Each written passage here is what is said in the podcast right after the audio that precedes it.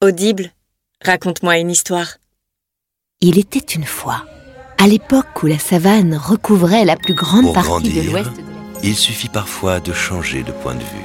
Notre manière Il de marcha voir les dans la forêt sans s'arrêter, ressassant dans sa tête les derniers mots. Des murmures lui parvinrent, indistincts. Une minute s'écoula sans un bruit. Soudain, elle entendit une respiration derrière elle. Téléchargez l'appli Audible. Votre premier livre audio est offert. Premier débat hier soir à la télévision entre les candidats pour les municipales à Paris. Eh bien, on va en parler, on va faire le bilan de ce premier débat qui a été long mais intéressant euh, avec Sylvain Maillard qui est euh, député de Paris, qui est candidat d'ailleurs lui-même dans le 8e arrondissement, avec Madame Agnès Buzyn.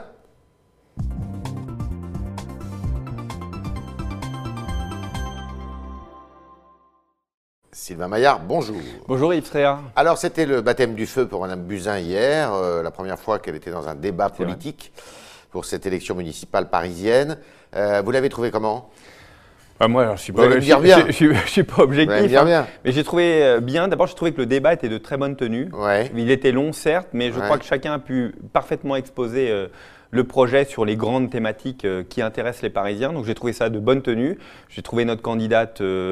Bien apaisée, euh, euh, qui écoute, qui a pris aussi euh, des coups parce qu'on Un peu attaque tendre le- parfois, on non a- non, je trouve qu'on a attaqué beaucoup le gouvernement à travers elle. Bah c'est oui. un peu facile, Bah oui. en classique, hein, comme euh, le bilan d'Anne Elle a bien répondu Mais je trouve qu'elle a bien répondu et, et je crois que sa sincérité, ce qu'elle est, c'est-à-dire qu'elle est quelqu'un qui connaît ses sujets, quelqu'un qui porte des sujets compliqués, qui est capable d'aller jusqu'au bout. Moi, comme je la connais, hein, je suis au- Ouais. aux, aux affaires sociales à l'Assemblée nationale, donc c'est la ministre avec laquelle j'ai le plus travaillé, et Muriel Pénicaud, bien sûr.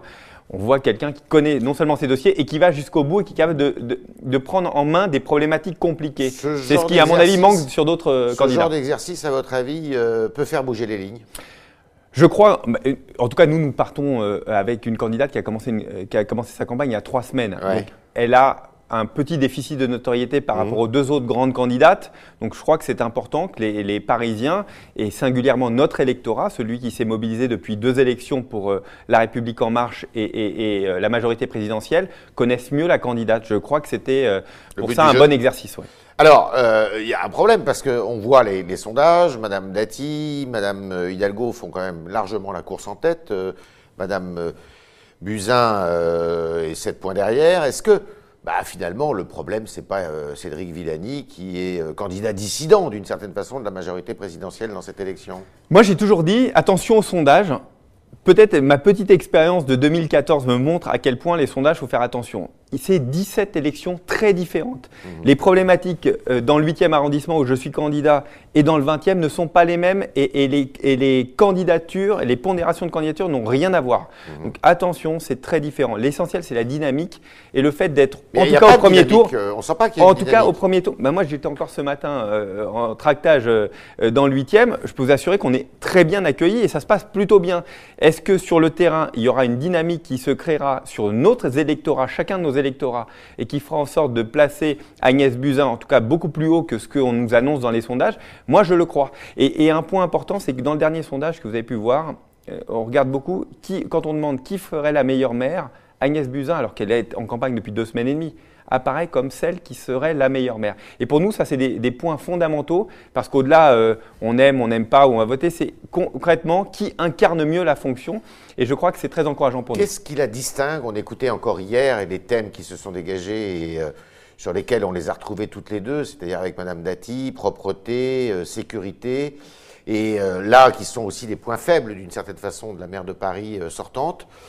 Qu'est-ce qui pourrait la distinguer? Pourquoi elle n'a pas un discours, une proposition qui la distingue de sa concurrente euh, qui est Madame Dati Vous savez, il y avait, en fait, ça fait un peu plus d'un an, on a fait une grande enquête auprès des Parisiens, ça s'appelait la Grande Marche. On était allé interroger plus de 25 000 Parisiens.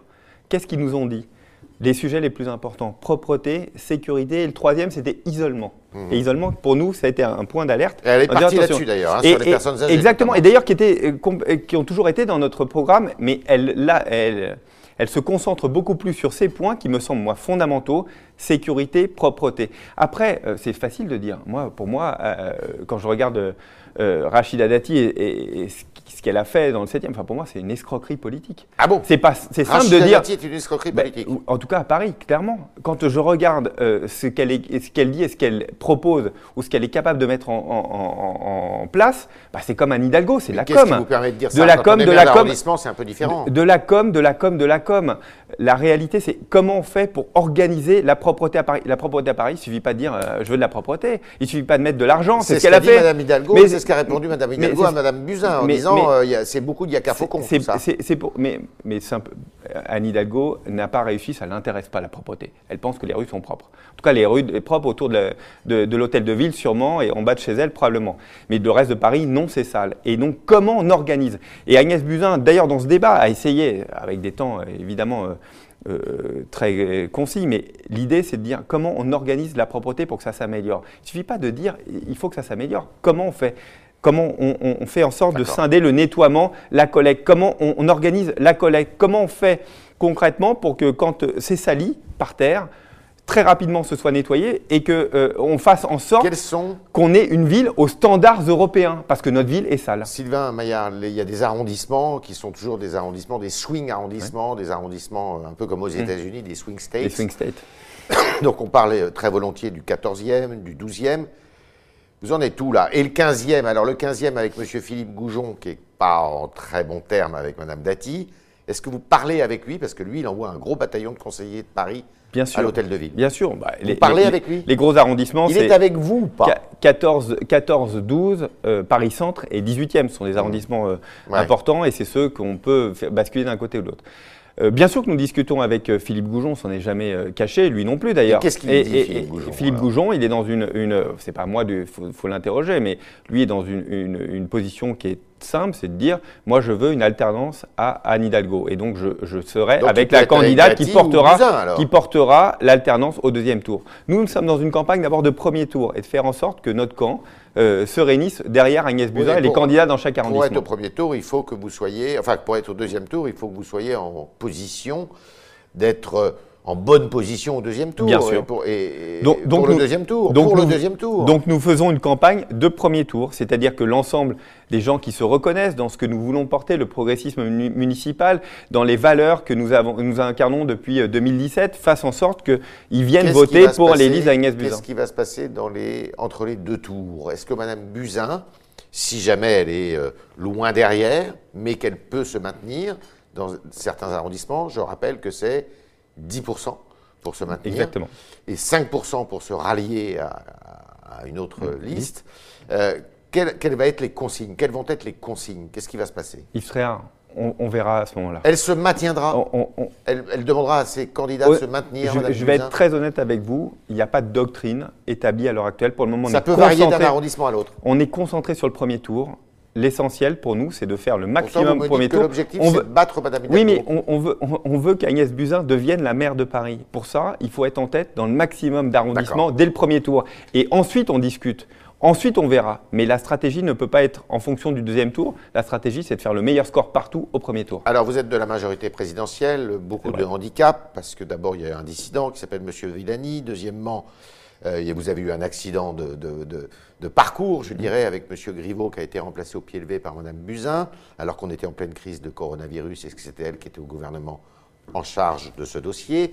Troisièmement, euh, euh, on sait très bien que les élections intermédiaires sont mauvaises pour la majorité en place, nationale, et en plus, vous avez ce, ce climat en France autour du 49-3, de la réforme des retraites. Est-ce que vous pensez que cette réforme des retraites et ce climat qui est un peu délétère, avec, euh, assez violent d'ailleurs, Mhm. est-ce qu'il va peser sur cette élection? Il Est-ce que vous en faites les frais? Ce, ce climat, il pèse sur Vous la pourriez en faire les France. frais. Il- il- ce climat, il pèse sur la France et Mhm. depuis euh, plusieurs mois, très clairement. C'est pas uniquement le monde politique d'une façon générale. Je crois que, d'ailleurs, quand on appelle l'ensemble des, des dirigeants politiques à un peu plus de tenue, de faire en sorte que nos principes démocratiques ne doivent pas être remis en cause euh, à chaque événement et de faire en sorte de faire bloc. D'ailleurs, ce qui est le cas pour le coronavirus. Je, je remarque que l'ensemble des dirigeants politiques, quels que soient les partis, sont vraiment soudés derrière le gouvernement, en disant il n'y a pas de euh, politique politicienne. Et alors ou- ou pourquoi Mme Buzyn est allée Alors- attaquer Mme Hidalgo sur ce sujet? Mais là, là, je crois qu'il y a vraiment une, une- une- une incompréhension et un peu montée en tête Ouais. d'épingle en disant Enfin, voilà. Madame Hidalgo j'ai- lui a répondu sèchement, Oui, mais hein. je crois qu'après, euh, il y a- Est-ce que Madame Hidalgo fait de la politique, tout simplement Moi, je regrette là-dessus. Je crois qu'il n'y a pas de politique à avoir euh, sur ce sujet euh, du coronavirus. Tout le monde a une, une inquiétude. C'est à nous, euh, en tant que euh, majorité, de faire en sorte que l'ensemble des process euh, puissent se mettre en place pour que ce stade 2 soit le mieux, que, mieux appréhendé par l'ensemble de la population Et- et qu'il n'y ait pas de panique. est-ce que euh, le Premier ministre a eu raison de dégainer aussi rapidement le 49-3 On ne dégaine pas le 49.3. Oui, c'est un outil. Non, mais de c'est important. Les mots sont importants parce que moi, j'ai passé 13 jours Ça et 13 pollue nuits. un peu la campagne des municipales, J'ai non? j'ai passé 13 jours et 13 nuits. J'étais pas tous les soirs, mais beaucoup Vous étiez de soirs. pour, vous? À un moment, vous savez, quand ça fait, vous avez fait tout le dictionnaire des synonymes et que vous recommencez euh, euh, euh, à, à- Là, vous parlez des amendement amendements, après amendement, à écouter mot, des choses où rien, où tout- un, discours décousu en permanence. On passe de l'un, on parle des avocats, on parle des agriculteurs, de- tout ça dans, dans- dans le même amendement, ça devient n'importe quoi. On voit bien qu'on n'arrive pas à avancer, on n'arrive pas à construire. Nous, on a des amendements qu'on veut porter, qu'on voulait porter. L'opposition aussi, d'ailleurs. Moi, la droite s'est offusquée et à juste titre. Qu'est-ce que c'est que cette opposition qui empêche la discussion? À un moment, on est bloqué. Qu'est-ce qu'on fait? Est-ce qu'on reste jusqu'à Noël à parler de rien du tout et donc on n'avance plus Euh, Ça veut dire quoi? Ça veut dire que tous les textes euh, importants, Donc la il dépendance, faire. ben, à un moment, il faut sortir. il faut sortir. On a mis juste une dernière chose. D'abord, le texte va continuer à vivre. hein. On, on est, on est en train d'y travailler sur le, le projet de loi euh, euh, organique à l'heure actuelle. Donc, on est encore dessus. Il y a encore deux lectures à faire à l'Assemblée nationale et deux lectures au Sénat. Donc, on a, on a le temps. La seule chose, c'est que on a de- dit aux oppositions, à LFI et aux communistes, enlever des sous-amendements, enlever des amendements qu'on puisse aller jusqu'au bout. Alors, Ils n'ont pas souhaité le faire. C'est leur, c'est, choix que- d'enliser le, le- Est-ce que vous estimez que la majorité est suffisamment soudée? On entend euh, quelques voix qui disent le président de la République devrait euh, euh, considérer davantage sa gauche, son électorat qui l'a porté au premier tour de l'élection présidentielle, euh, au deuxième tour plutôt, euh, qui était plutôt un électorat de centre-gauche. Est-ce que tout ça euh, pollue un peu votre euh, l'atmosphère de votre groupe à l'Assemblée nationale Les débats sur la retraite nous ont extrêmement soudés. Je peux Ah vous bon assurer que le débat Donc, sur tout la ce retraite, qu'on entend, tout ce qu'on est faux. le, le- le cœur, donc l'immense majorité des députés, le débat sur les retraites, la dureté, la longueur, euh, l'opposition stérile, l'opposition euh, un peu bête et méchante euh, de LFI et, et des communistes ont vraiment soudé le groupe. Après qu'il y ait quelques députés, d'ailleurs qui sont toujours les mêmes, hein, on a toujours vu qu'ils sont euh, euh, dans des voix dissonantes depuis longtemps. euh, et des velléités, bah, ça a toujours existé. On verra bien ce qui se passe. La réalité, c'est que le, bu- le- le groupe s'est plutôt soudé pendant ce, pendant cette, ce débat sur les retraites. Deux petites questions. Est-ce que euh, on a appris ce matin qu'il y avait un agent de la RATP qui avait été, euh, qui est contaminé par le, le virus, le coronavirus Est-ce que euh, si d'aventure le métro, est-ce qu'il faudrait le fermer? Non, il est, il est hors de question de fermer le métro pour une Hors de chose question. assez simple. Il Pourquoi? faut que la vie sociale, la vie politique, la vie économique Même continue. si on est en stade mais, 3. Mais le, le stade 3, ce sera quoi? On aura des, le protocole. Le stade 3, c'est pas de, de bloquer, de figer euh, la vie pendant euh, des semaines et des semaines et des semaines. C'est pas ça. Ce sera probablement des consignes qui sont beaucoup plus individuelles que collectives, parce que ça veut dire qu'on sera dans, les, les on sera, dans, on, sera dans, on sera dans un cycle épidémique, comme on, on le connaît sur d'autres d'autres euh, d'autres euh, C'est rare virus. connaisse ça. Oui, mais d'autres virus. À un moment, ce sera. on- tout à l'heure, on est, on est arrivé, on ne se serre plus la main, on fait attention, on, on respecte euh, de- des distances. Si vous êtes vous-même malade ou vous ne vous sentez pas bien, de mettre un, de mettre un masque. Mais ce sera, au gros, le stade 3, ça. C'est pas, ne surtout pas figer la vie politique, économique et sociale de notre Et pays. donc, ça n'a aucun sens. Pas question non plus de reporter les élections municipales. Ça n'a aucun sens. D'accord. On est avec Sylvain Maillard, qui est euh, candidat dans le 8e arrondissement à Paris, derrière euh, Madame Buzyn. euh, Et Sophie plan- Second. Et Sophie Second. Euh, Sophie Second, c'est pour le 8e. Oui. Madame Buzyn, c'est pour l'ensemble de la capitale, afin qu'elle soit maire. Euh, et qui est également députée de La République En Marche à Paris. Et on passe à vos questions, chers internautes.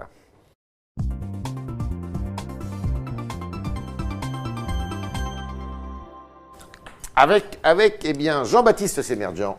Bonjour Yves, bonjour, Bonjour. Sylvain Maillard. Bonjour. Alors une première question, c'est Frédéric. Alors Frédéric est contre l'armement de la police municipale, je crois que vous êtes pour. Bien sûr. Et selon lui, ce n'est pas nécessaire. Comment est-ce que vous allez le convaincre, Frédéric Écoutez, c'est Il habite très à Paris. C'est hein. très simple. Je lui dis qu'ils viennent, euh, prennent contact avec moi, qu'ils mettent un, un- une blue, enfin, un, un costume de policier et qu'ils passent la journée euh, en tant que policier dans Paris. Ça il, devient va, une il va tout de suite comprendre. Ça devient une cible Marqué police, vous êtes potentiellement une cible. Il faut qu'on puisse donner les moyens, non pas d'attaquer, c'est pas ça, armé, c'est qu'ils puissent se protéger s'il se passe quelque chose de grave. On a des menaces terroristes, on a du grand banditisme. On ne peut pas laisser des policiers non armés. Ils seront formés. On va créer une académie, une organisation. C'est pour ça que d'ailleurs, on porte un projet de loi.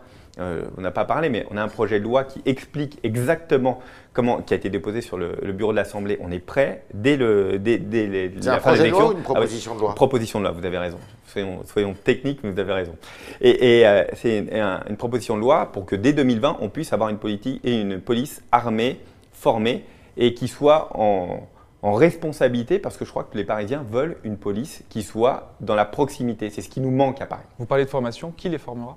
Et on va organiser ça. C'est justement, on a toujours dit, il faut non seulement une académie, il faut faire en sorte que ce soit un grand flic qui gère euh, l'ensemble de cette police municipale. Il faut qu'elle soit parfaitement articulée avec euh, la police nationale et que chacun soit dans son domaine avec un pilotage probablement unique ou en tout cas euh, très resserré pour que ce Cette soit efficace. académie, elle sera sous la tutelle du maire de Paris? Oui, c'est ce que l'on souhaite. C'est ce que l'on souhaite. Mais peut-être double tutelle avec le préfet de police. On va voir comment ça s'organise. L'essentiel, c'est qu'on ne peut pas mettre euh, n'importe quel agent, évidemment, de, euh, rapidement formé avec une arme. Ce n'est pas le but. L'idée, c'est probablement de basculer sur les deux, trois prochaines années, de faire en sorte qu'ils puissent se protéger. Vous savez, quand vous êtes euh, maire de Paris, vous avez aussi la responsabilité de cette police municipale. C'est-à-dire que s'il arrive quelque chose, c'est vous qui êtes aussi pénalement responsable. Jean-Baptiste. Sur Twitter, Uno se plaint du métro parisien. Est-ce que vous avez des propositions à ce sujet? Le métro toute la nuit, pas de- plus, plus de conducteurs pour les métros. Quelles sont vos positions? Oui, je crois que le métro est. Vous êtes venu comment là? C'était la question d'hier. Alors, euh, vous savez quoi? Moi, je prends beaucoup, beaucoup le métro. Je suis, beaucoup, je suis un, un habitué de la ligne 12. Alors, je crois que beaucoup de gens me voient sur la ligne 12. J'arrête la ligne 13 parce que la ligne 13, c'est plus possible. Honnêtement, plein de fois, vous n'arrivez pas à rentrer. Moi, je rentre place de Clichy. Enfin, quand vous vous battez pour rentrer dans les wagons, c'est pas possible.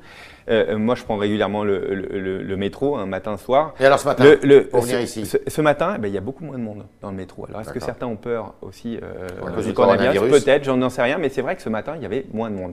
Il faut, il faut d'abord des métros, et ce qu'on a dit, on voudra au moins euh, plusieurs lignes, peut-être quatre lignes, on verra en fonction de ce qu'on peut budgétairement euh, automatique, parce que ça, je crois que c'est, et ça nous permettra d'avoir un, un débit plus important et, et en cas de difficulté que ça, ça puisse fonctionner tout le temps. Et puis deuxième chose aussi, être bien conscient que c'est d'autant plus difficile pour nous, pour les Parisiens, de prendre le métro à l'heure actuelle. Tous ceux qui prenaient le métro, prenaient le métro. Enfin, on est des sardines en permanence. Comment faire pour améliorer le cadencement? Je crois qu'il y a une vraie réflexion à avoir avec euh, la région parce que euh, l'organisation actuelle du métro ne va pas pouvoir continuer à absorber 3, 4, 5 de, de personnes supplémentaires tous les ans. On voit bien qu'on arrive aux limites. Hmm. On reste sur Jean-Baptiste. Paris avec une question locale. Vous avez parlé de propreté tout à l'heure. C'est Bot Bribes qui est euh, sur Figaro Live. C'est un nouvel internaute qui vous dit comment vont-ils faire pour nettoyer les rues concrètement, comme il le dit? Vous, c'est vrai que vous C'est- avez dit concrètement. C'est comment ça se passe? Nous, on, on veut réorganiser. Ça ne peut pas fonctionner comme ça l'est à l'heure actuelle. On dit, on veut privatiser. vous euh, embauchez 2000 personnes, si j'ai bien compris. en fait, c'est vous même- réglez ça dans les 100 jours. C'est- on, va, on va avoir des actions coup de poing pendant les 100 jours, de faire en sorte que ça se voit, que ce soit plus propre. Mais pour nous, ce qui est important, c'est d'abord de scinder le nettoiement et la collecte. Il faut que la collecte soit organisée. Nous, on pense que le privé doit s'en saisir, et que le- euh, ce qui est le cas déjà dans la moitié des arrondissements. Et que euh, le- les agents qui se faisaient la collecte dans le reste des arrondissements puissent faire le nettoiement. Le nettoiement, c'est-à-dire que nettoyer nos rues en fonction des besoins. C'est pas la même chose euh, euh, rue Blanche ou rue Miroménil ou un peu plus loin, parce qu'en fonction de- du, du nombre de touristes, en fonction de l'usage de la, de la rue, il faut que ce soit beaucoup plus souple. Deuxième chose, c'est de faire en sorte que sur des cendriers de rue, de, de faire en sorte que ceux qui jettent, celui qui salit, il nettoie.